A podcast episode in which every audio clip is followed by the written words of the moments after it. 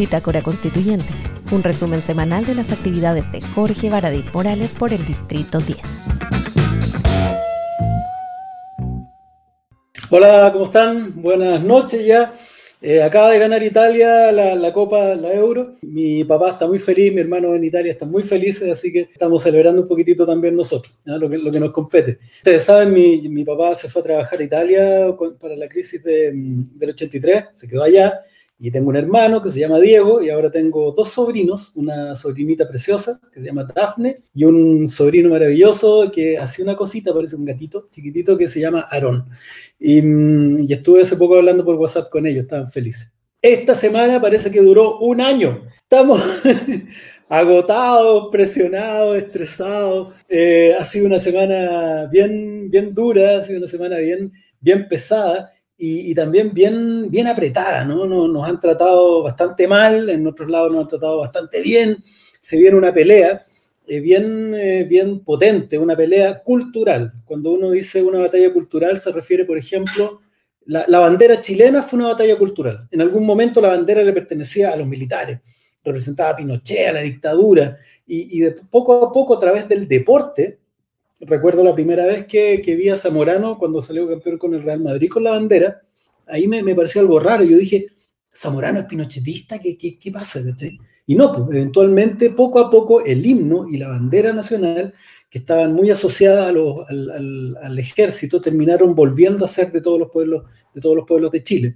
Esa fue una batalla cultural ganada. Ahora hay una batalla cultural en torno a la convencional constituyente, que algunos dicen, no, son todos los flojos, vayan a trabajar flojos, y otros dicen, no, espérate, si recién se están armando. Hay, un, hay interés de un grupo en, eh, en boicotear, en sabotear la, la constituyente y que lo que salga de ahí sea rechazado por la ciudadanía. Hay un grupo que no tiene mayoría para instalar sus temas, entonces va a buscar todas las formas posibles de desestabilizar el proceso y, han utilizado, por ejemplo, muchas herramientas. Han dicho que somos, han dicho que, que no estamos, eh, que estamos pidiendo más plata, que queremos hacernos millonarios, otros dicen que no estamos trabajando, ¿no? Eh, a mí me gustaría que, que, que, las personas tuvieran confianza en su constitución, hace, en sus constituyentes. Hace solo una, unas, unas semanas atrás éramos ciudadanos comunes y corrientes, ahora la única diferencia es que somos ciudadanos comunes y corrientes escribiendo una constitución, pero somos las mismas personas, estamos con las mismas ganas y con los mismos sueños, eh, solo que hay una campaña muy potente de propaganda, hay que entender que en Chile los que tienen los medios son los más poderosos, están buscando que las personas eh, no, no adhieran o que empiecen a sospechar donde no ocurre realmente nada. Entonces, con ese mensaje, ojo con las fake news, ojo con las con, la, con las tergiversaciones, ojo con la información falsa, con, la, con las mentiras, con las calumnias. Mucho, mucho ojo, porque hay muchas personas interesadas en que esto no funcione. Y la verdad es que nos hemos demorado 200 años en tener por primera vez una convención donde todos estemos trabajando en, en diseñar el país. Esto es una oportunidad única que no podemos perder porque terminemos creyéndole a las mismas personas que no querían que esto ocurriera. Es, muy chistoso, pero a veces nos pasa. Le terminamos creyendo a los mismos que querían destruir esto. Eh, hay gente ahí, yo creo que hay una tríada que es Tere, eh, Tere Marinovich, Marcela Cubillos y Arturo Zúñiga, que están buscando sabotear esto, ¿no? hacer que, mostrar que todo esto es un apocalipsis raro que no lleva a ningún lado y la verdad es que en una semana hemos avanzado muchísimo, muchísimo. Hay que pensar que una convención constituyente se hace desde cero yo recién le explicaba a una radio en Valparaíso que es como, es como entrar a, tú, tú quieres instalar una panadería y entras al galpón y no hay nada. Y afuera empieza la gente, queremos pan, queremos pan. Y dice, pero espérate, si primero tenemos que poner, tenemos que hacer que esto funcione. El que nos vendió esto dijo que estaban todos los, dijeron que estaban todas las máquinas, que estaban todos los computadores, que estaba todo, y la verdad es que no hay nada. El gobierno, el día lunes, no tenía nada. Eh, instalado. Tenía unas pocas cosas y la verdad es que no, no pudimos sesionar. Por, eh, yo, yo no creo que sea sabotaje, pero sí yo creo que este gobierno no está moviendo un dedo más allá de lo mínimo. Pone el lugar, pone unas mesas, pone unas pantallas y se va choreado, porque no quiere. Porque estos son los problemas de tener a un, a un gobierno que en realidad no le interesa este proceso. Tener a un gobierno que no, no solo no le interesa, no lo quiere, lo perjudica sus amigotes ¿no? van a perder con todo este proceso. Entonces, esas son las, dificultades que vamos a tener permanentemente con un gobierno que está en contra de este proceso. Entonces, estamos a contrapelo.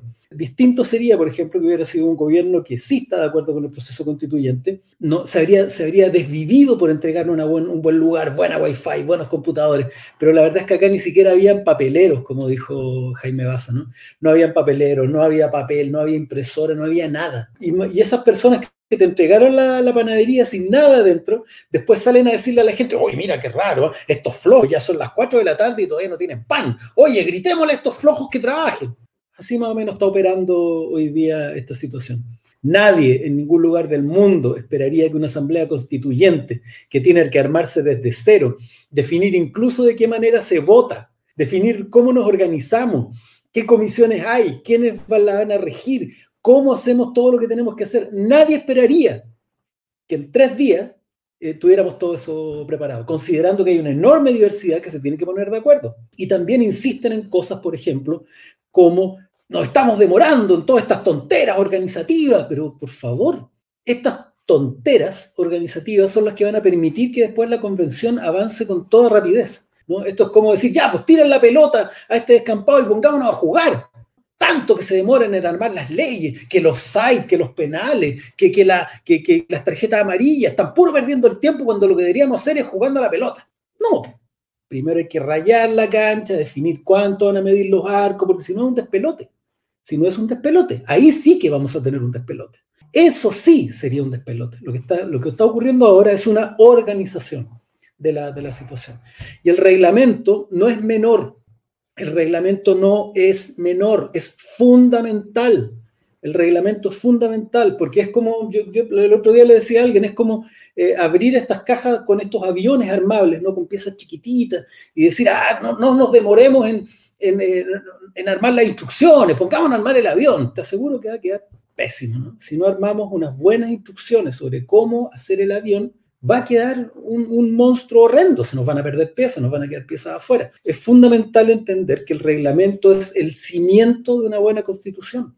Si no tenemos un buen reglamento para que, para que esta máquina se ponga a funcionar, vamos eventualmente a perder más tiempo.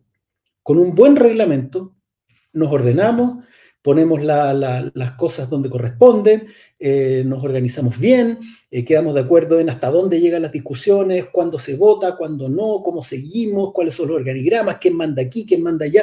Eso es fundamental. No podemos producir más raquetas hasta que no tengamos el galpón bien armado, con todas las herramientas dentro, con los hornos, con, con los trabajadores, con los contratos de los trabajadores, con todas las condiciones, porque si no las marraquetas van a quedar malas, no van a servir, se va a perder harina y ahí sí que nos van a volver, y con razón, ahí sí que no, nos van a retar, ¿no?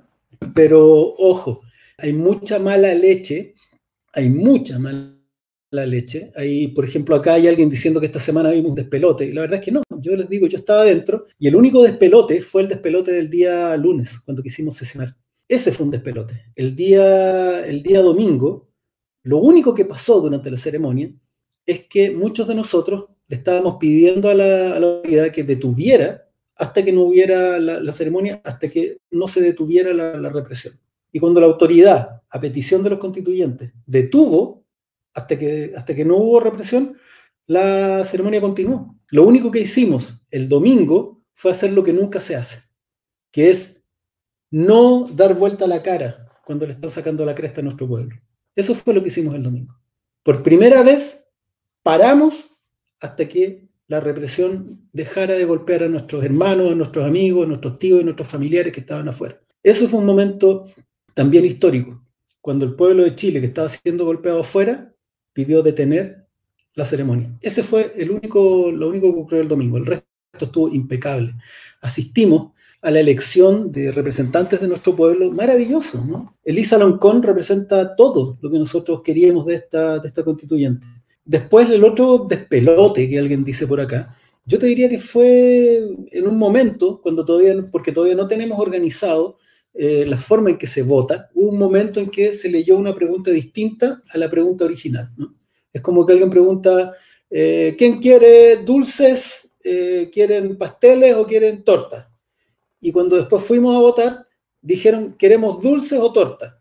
Oye, no, pues si no, eso es lo que dijimos antes, ¿no? Tenemos que votar por tres y todo. Y cuando se levantó esa, esa dificultad, fuimos a conversar con la mesa y la mesa dijo, tienen razón, vamos a votar por dulces, queque y torta. Y listo, y eso fue todo lo que pasó. Por supuesto que hay gente que, que no quiere que esto resulte y estamos frente a enemigos poderosos.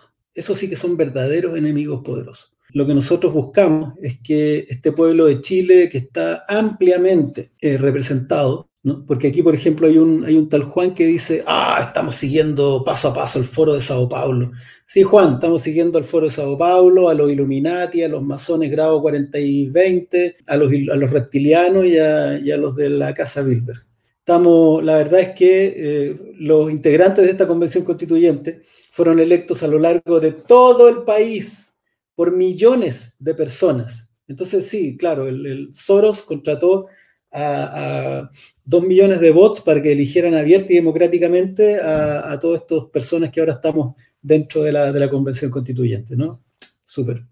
Ya, vamos a conversar de lo que veníamos. Eh, esto se llama bitácora por un lindo malentendido histórico, ¿no? Eh, cuando uno dice bitácora, le dicen, ah, claro, sí, pues esos cuadernitos así.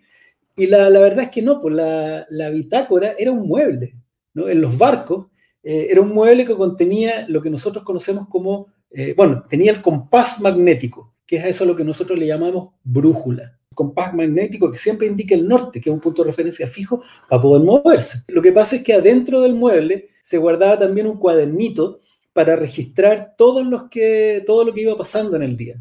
Eh, un registro periódico, eh, entonces se, se, tomaban bocetos, alguien escribía un recuerdo, una información, alguien que tomaron preso, lo, lo que comimos y que se, nos hizo enfermarnos de la guata. Y ese cuadernito se le llamó ese cuaderno que está en la bitácora.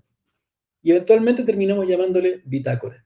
Lo que vamos a hacer es una vez a la semana, dentro de la lógica que, que, este convencional y esta oficina tiene, eh, de informar a las personas, abiertamente y a través de un live donde puedan preguntar con respeto, porque la persona que no se comporta con respeto se va, es así es así de sencillo, para informar qué es lo que hemos hecho, para, informar eh, cómo se avanza, para responder preguntas, si ustedes quieren preguntar desde el inciso segundo, em, procedimiento 4, hasta que almorzamos, si estaba rica o no la comida, yo no tengo ningún problema. A mí también me gustaría saber cómo funciona.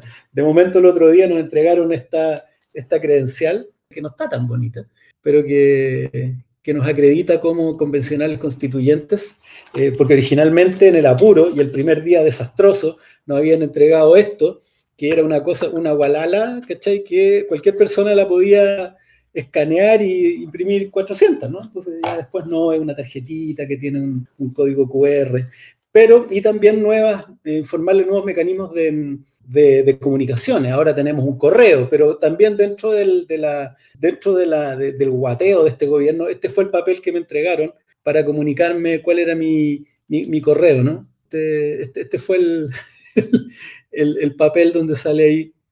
Ustedes, jbaradita.chileconvención.cl. en fin, eh, vamos, a, vamos a hacer un trabajo de transparencia total. Por ejemplo, en este en particular, quiero salir al paso de otra de, las chuecuras, ¿no? de los que están haciendo campañas del, terror contra la convencional. Ellos dicen, oh, en una semana no han avanzado nada, eh, no han trabajado nada y ya se dieron cuatro días libres.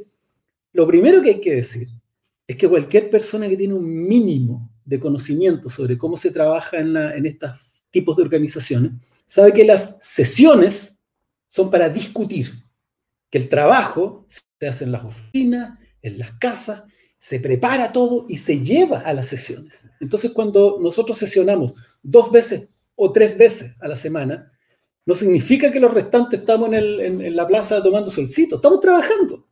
Y después se lleva a la convención, se sesiona y se discute. Como primera, como primera cosa, ¿no? Nadie está en la playa. Y las personas que están cerca de este trabajo saben que no es así. Nosotros, de hecho, comenzamos a trabajar el día 17 de mayo como convencionales. Antes trabajábamos de todas maneras y tuvimos que estudiar mucho, aprender, leer para ser unos buenos candidatos. Pero ahora, claro, uno tuvo que meterse en economía, aprender lo que era la balanza de pago, el Banco Central, la estabilización de los ingresos y los egresos del país, la balance de pago, aprender lo que sobre impuestos, sobre tasas, sobre un montón de cosas para ser un muy buen candidato. Ahora también tenemos que seguir aprendiendo y conversando sobre muchos otros temas. Entonces, yo les puedo decir, y cualquier candidato, a lo menos de oposición, no me consta de los otros, de los otros 37, que nos cruzamos en cuanto seminario, en cuanto curso, en cuanto a charlas sobre distintos temas constitucionales hubo desde el 17. Nosotros teníamos agenda para las 9 de la mañana del lunes 17, el día siguiente de la elección. Todos los que pensaban que no íbamos a poder tomar una semanita, como dijo la profe, la, la doctora Isquia, no, partimos el 17 y yo les diría que tuve dos domingos libres desde el 17 de mayo hasta ahora. Y el resto fue trabajo de lunes a domingo, de 9 de la mañana a 22 horas, donde tuvimos, mi equipo hizo un, resumen y en los 56 días de trabajo, desde el 17 de, 57 días de trabajo hacia atrás, eh, hemos tenido 44 reuniones de trabajo de distinta naturaleza. 44 reuniones además de 80 enlaces con medios de comunicación donde uno da charlas, da, responde entrevistas o hace evaluaciones o análisis con medios de comunicación nacionales e internacionales. Esas 44 reuniones de trabajo son a veces seminarios, reuniones con la Universidad de Chile, reuniones con alcaldes, reuniones con, em, eh, universidades, con institutos, con profesores, con gremios de distinta naturaleza, reuniones que pueden durar una hora o en algunos casos reuniones que llegaron a durar tres, cuatro horas. Eh, también reuniones con los equipos, con los distintos equipos, porque de pronto también hay una, hay una duda cuando las personas dicen, eh, ay, ¿para qué quieren más equipo? ¿Acaso no se tenían que preparar? Y yo les digo, nadie en este país, nadie tiene en ese tipo de cargo conocimiento de todo, ¿no? Es como, oye, pero si el presidente no tiene que saber de todo, ¿para qué tiene ministro? Porque necesita un equipo de trabajo experto para enfrentar las distintas áreas. Ni Fernando Atria, ni Jaime Baza, ni el más capo de los capos del universo sabe todo sobre todo.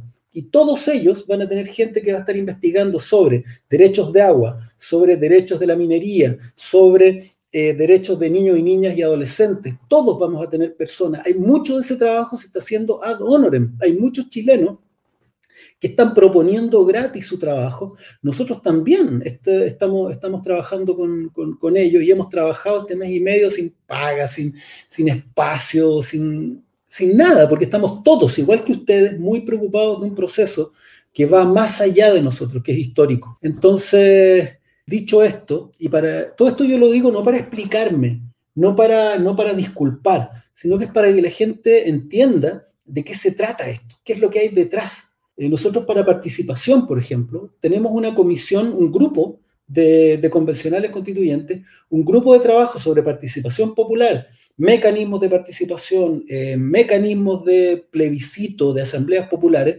Hay un equipo de trabajo que ya tiene un mes adelantando conversando con expertos en inteligencia artificial, con intelectuales, académicos. Nosotros tenemos contacto con una, con una intelectual académica de participación popular que nos conectamos cuando está en Londres, que nos estábamos conectando ahora andaba en Italia, tiene un vínculo con dos o tres municipalidades, con asambleas, nos reunimos todos, nos reunimos en equipo.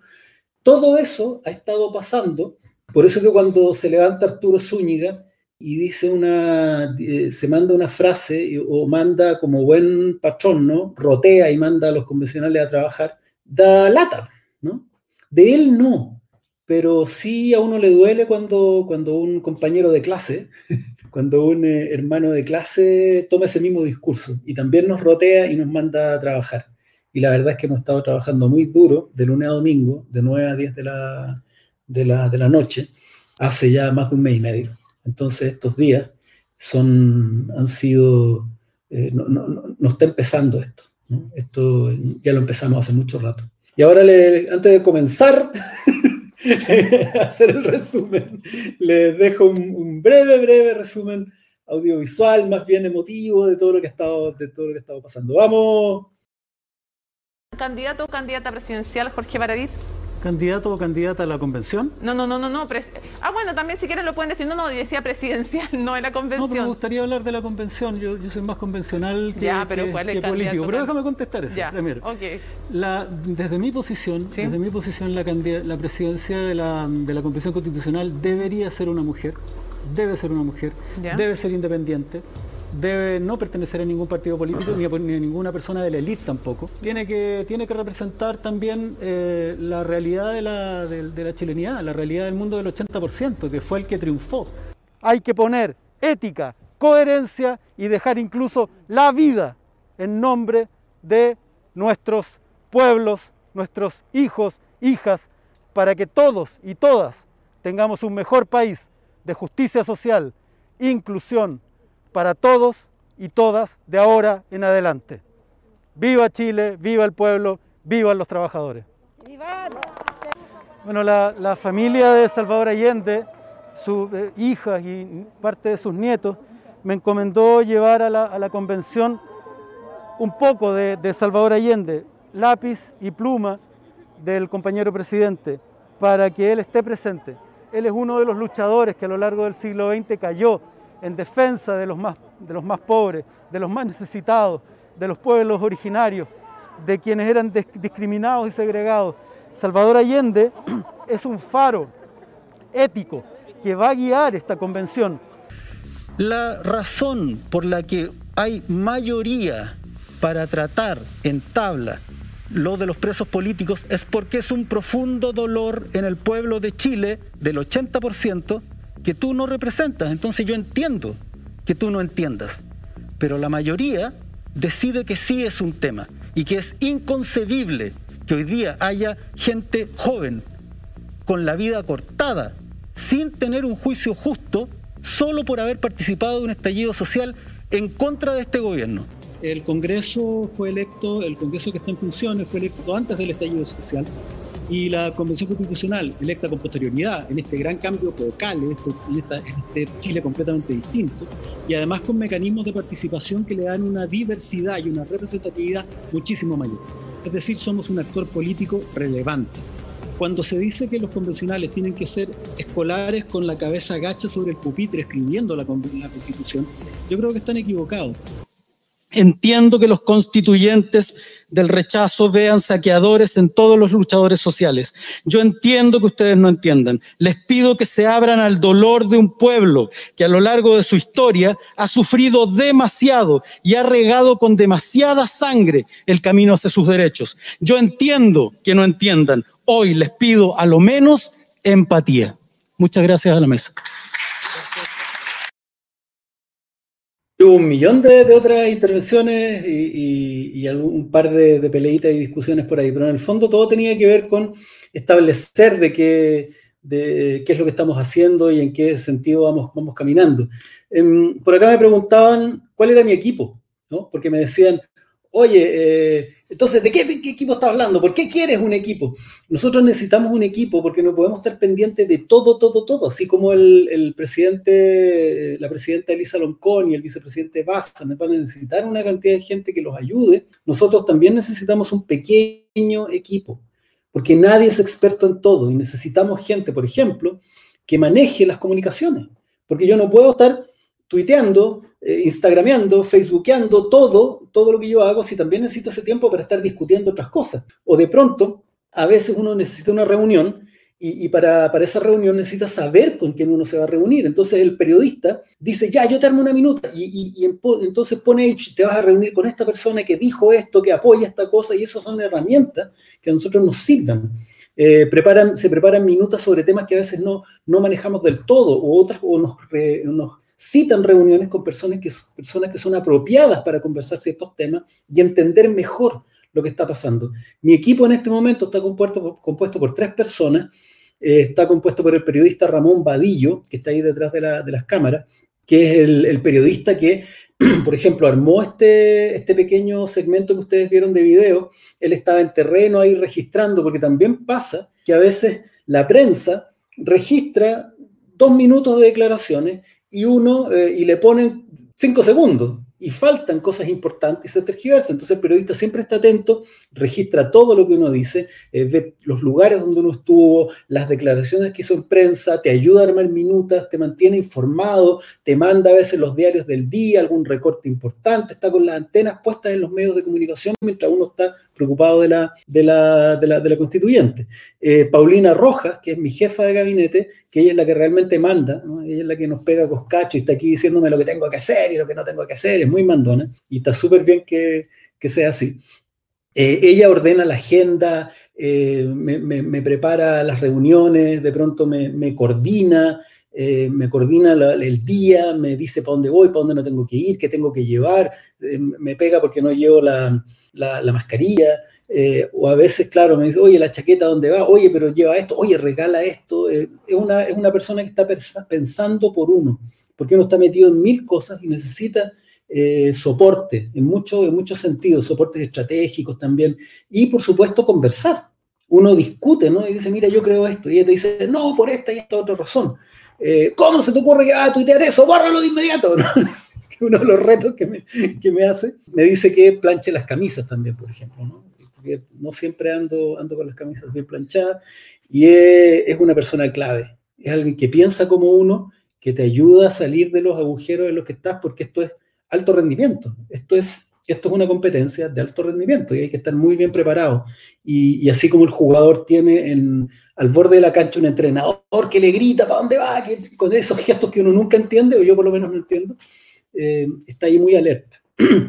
y también parte de nuestro equipo es Egidio Pérez, que él maneja redes sociales, que está, por ejemplo, a cargo de toda la, de, de, las comunicaciones de esta misma transmisión. Son personas que ayudan mucho en las comunicaciones, están muy, están muy atentos, muy alertas. Todos ellos hasta el día de hoy han trabajado ad honorem. Y, y, cuando alguien cuestiona, el, cuando alguien cuestiona los presupuestos, yo digo, uno quiere pagar como un buen empleador, quiere pagarle el trabajo a las personas que trabajan con uno. ¿no? Eso, es como lo, uno, lo que uno está, está también pidiendo. No me gustaría pedirle que trabajaran, que trabajara gratis, a, nadie le gustaría, ¿no? Pedirle a nadie que trabajara gratis. Eh, en medios, por ejemplo, nosotros tuvimos, nosotros tuvimos una gran, una muy gran, grande semana, o más bien desde el inicio tuvimos una súper buena intervención en medios. Tengo que aquí que sacar el pecho y decir que el día 17, 16, en la noche, después de la elección en mayo, Matías del Río me pregunta quién debería ser presidente y yo tengo que sacar el pecho porque dijimos ese día, tiene que ser mujer, tiene que ser independiente, tiene que venir de regiones y de pueblos originarios. Ese día yo dije como la Machi Francisca Linconado. Y después con los días fue apareciendo la figura de, de Elisa Loncón, cada vez con más fuerza hasta que se volvió una candidata inevitable, por una razón súper sencilla. Eh, ¿Quién dirigiera? Cuando a mí me preguntaban por qué había dado esos criterios, eh, yo lo encontraba re lógico, porque en el fondo son los criterios que nos llevaron al estallido social, que, lideraron el estallido social, ¿no? Eh, paridad de género. Bueno, el, estallido social fue popular, independiente, estuvo, tuvo la bandera del pueblo mapuche ahí, pueblos originarios, eh, movimiento feminista fue la tercera, no en un orden de, importancia, sino estuvo ahí también fuertemente impulsando. La descentralización, por supuesto, que es un tema tremendo en nuestro país, eh, pero en, particular lo popular. Esto es un movimiento eh, plebeyo, esto es un movimiento de los patipelados, de, los hijos de, los cerros, de la población y de las villas.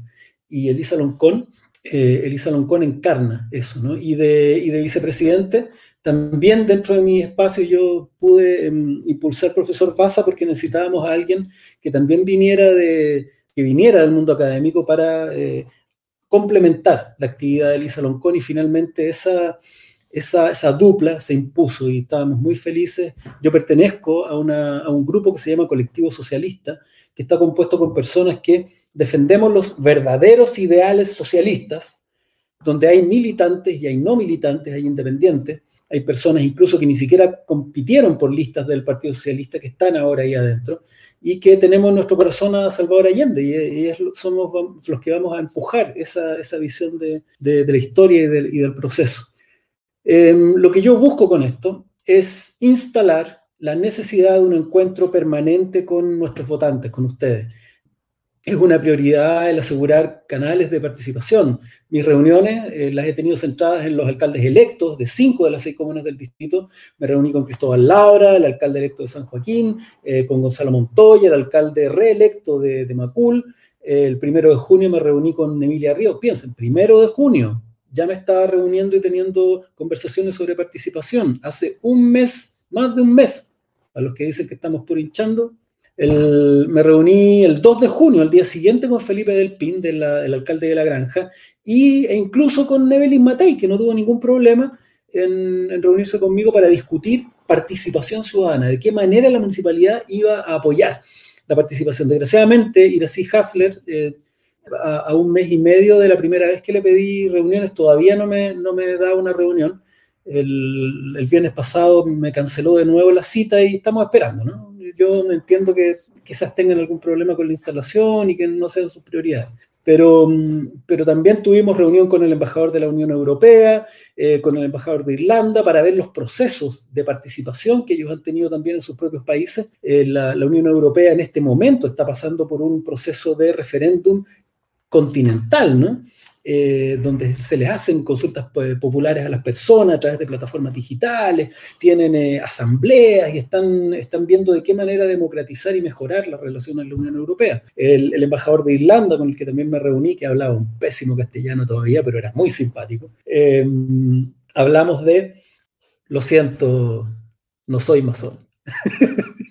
ni soy Illuminati, ni, ni, siquiera soy bombero, así que eh, no, pertenezco a ningún grupo, nunca he militado en nada porque soy demasiado panqueta y ahora estoy aprendiendo como un buen niño a trabajar con otros 155 compañeros por el bien del país, pero no, no pertenezco a ningún grupo. También hemos, hemos hablado mucho con, con, con el mundo académico, reuniones de trabajo y nos hemos sometido a talleres, seminarios no formativos, eh, con, con, Mechitas de Clavo, Claudio Fuentes, de, arroba Mechitas de Clavo, que es Claudio Fuentes en Twitter, eh, que es un académico de la Universidad de Portales, tuvimos un curso, yo con el cuadernito en la mano y sin ningún asco, porque hay cosas que tenemos que aprender eh, y seguir aprendiendo. Eh, tuvimos también un diálogo sobre diseño y constitución con la Pontificia Universidad Católica, con la Universidad Santo Tomás, sobre deporte, sobre distintas, distintas problemáticas, mecanismos de participación de niños, niñas y adolescentes con el Instituto Igualdad, eh, hemos estado en contacto con la doctora Camila Vergara, una tremenda, un tremendo personaje, una doctora en ciencias políticas que lleva años trabajando en temas de participación ciudadana vinculante y con quien hemos establecido una red de trabajo con otros convencionales. Me han convocado de un montón de asambleas, cabildos vecinales, en Macul, en Santiago, en Ñuñoa. Los aplaudo y los felicito y les, les aviso, pronto tendremos una agenda de participación formal.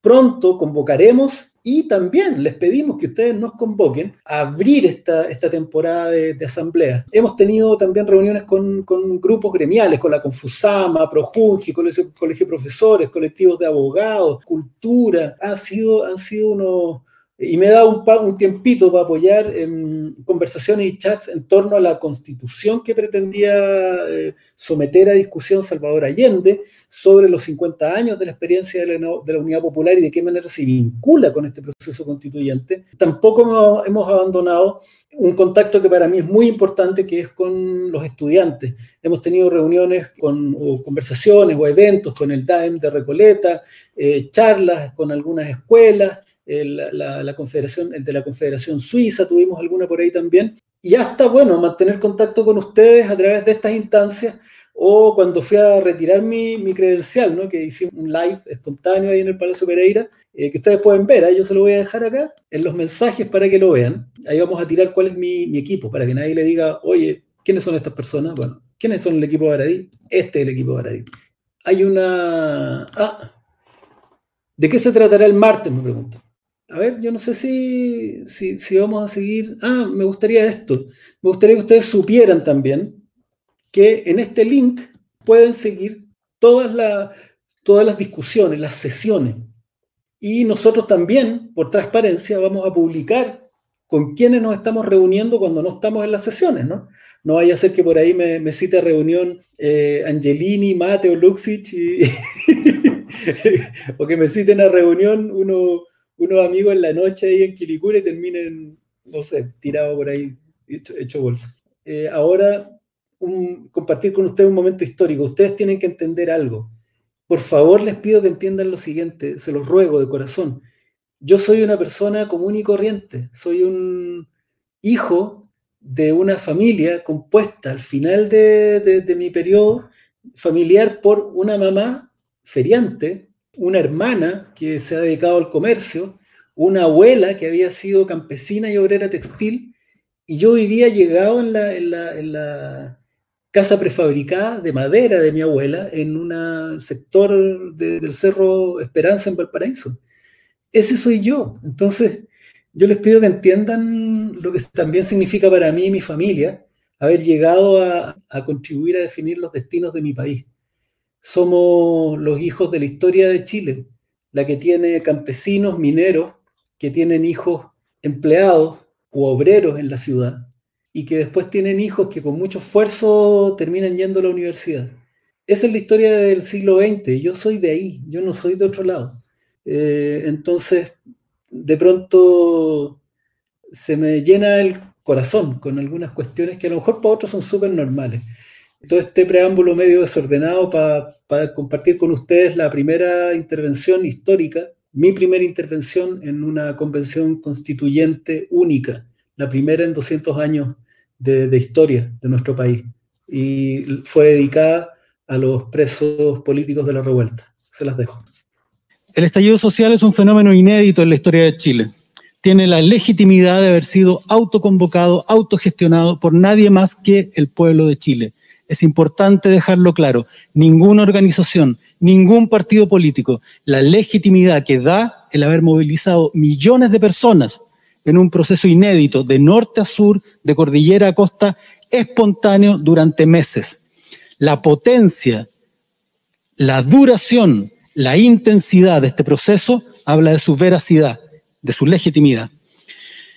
Un contexto excepcional los abogados lo saben, requiere de tratamiento excepcional, de una legislación excepcional.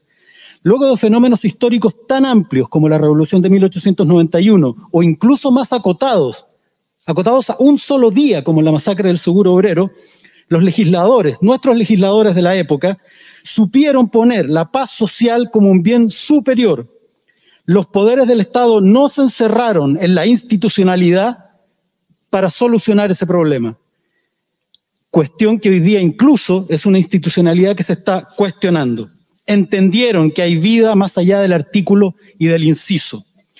Esta convención tiene todo el derecho, es hoy el órgano más representativo del país, electa con posterioridad al quiebre social, en otro estado del arte social y con un mecanismo electoral que ha permitido un nivel de diversidad nunca antes visto. Tiene todo el derecho no pretende colegislar, no pretende cogobernar, sino en la enorme legitimidad que este órgano tiene, exigir que los poderes del Estado actúen y no nos veamos la suerte entre gitanos. Los poderes del Estado se presionan entre sí con distintos mecanismos desde siempre. Entiendo que los constituyentes del rechazo vean saqueadores en todos los luchadores sociales. Yo entiendo que ustedes no entiendan. Les pido que se abran al dolor de un pueblo que a lo largo de su historia ha sufrido demasiado y ha regado con demasiada sangre el camino hacia sus derechos. Yo entiendo que no entiendan. Hoy les pido a lo menos empatía. Muchas gracias a la mesa. Ah, qué bonito.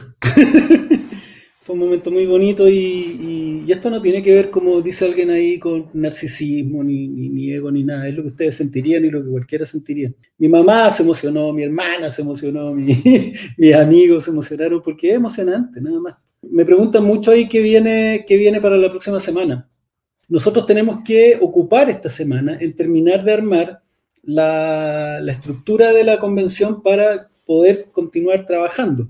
Entonces, lo, lo primero eh, seguramente va a ser conformar esta mesa ampliada. Como decimos, Baza y Loncón no se pueden llevar toda la pega, así que se van a elegir nueve. Dos de esos son escaños reservados a pueblos originarios, los restantes cinco, porque son dos que ya están, más cinco, más, más dos escaños, esos se van a elegir. Y la idea es que sean electos no por eh, piños políticos, sino que sean electos por intereses. Por ejemplo, vicepresidencia, eh, derechos humanos, diversidad, qué sé yo, ¿no? que, que, hayan, que sean temáticas.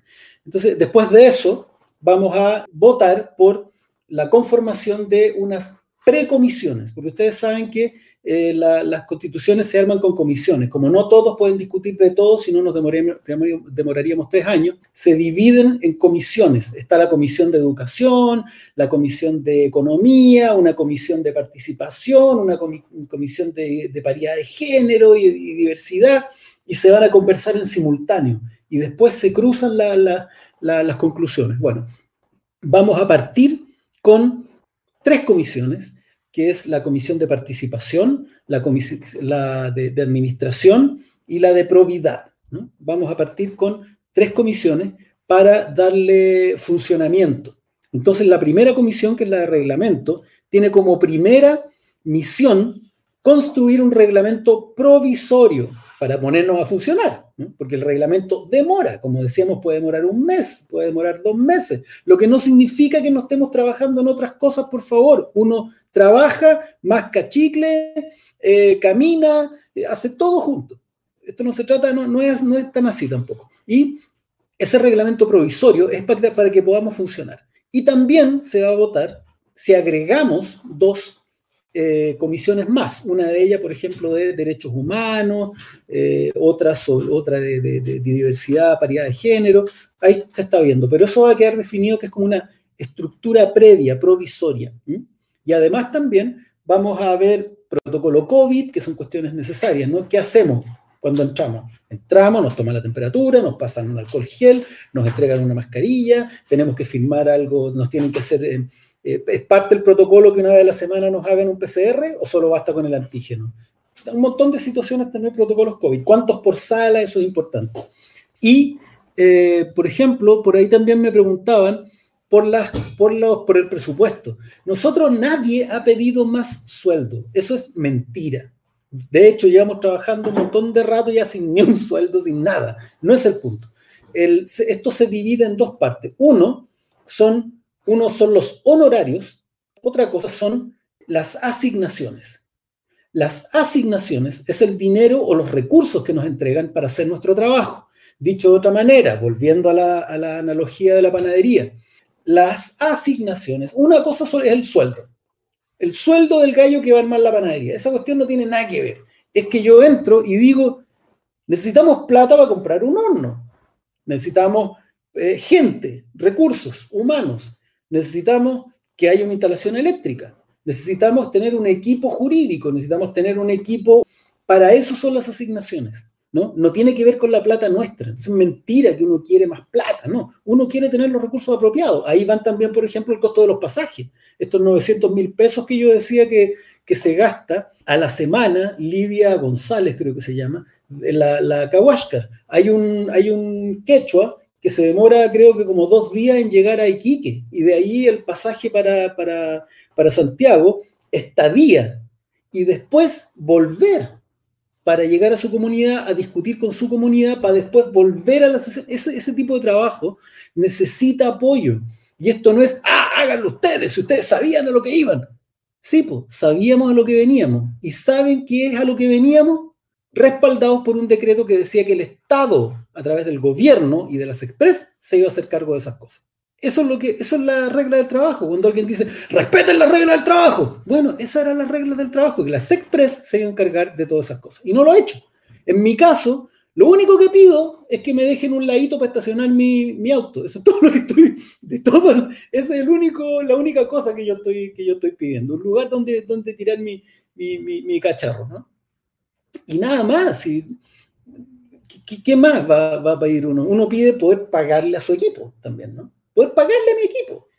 Eh, pagarle a la Paulina, pagarle a Egidio, pagarle a Ramón, que están detrás, que, van a dejar de lado un año. nadie vive gratis del aire un año. Entonces también poder pagarle a los trabajadores para que hagan su trabajo. Yo no podría pedirle a nadie que, que hiciera este trabajo ad honorem. No sé si ustedes lo harían, ¿no? Hay personas que sí, hay mucho voluntariado, estudiantes que todavía los mantienen los papás, eh, o, abogados que hacen un trabajo específico, pero estos equipos de trabajo que están detrás de cada constituyente que son imprescindibles, porque si no esto no funciona, eh, tienen que estar también 24/7 disponibles. Nosotros nos comunicamos, estamos 11 de la noche, 1 de la mañana a veces. Eh, el, día sábado, cuando pasó lo, de, lo, de, lo del asesinato en el Gualmapu, uno figuraba a las once y media, 12 de la noche, 1 de la mañana, escribiendo, contactado con los otros convencionales para armar las declaraciones, qué cosas, qué medidas íbamos a tomar, cuáles no. El otro día tempranito, coordinando de nuevo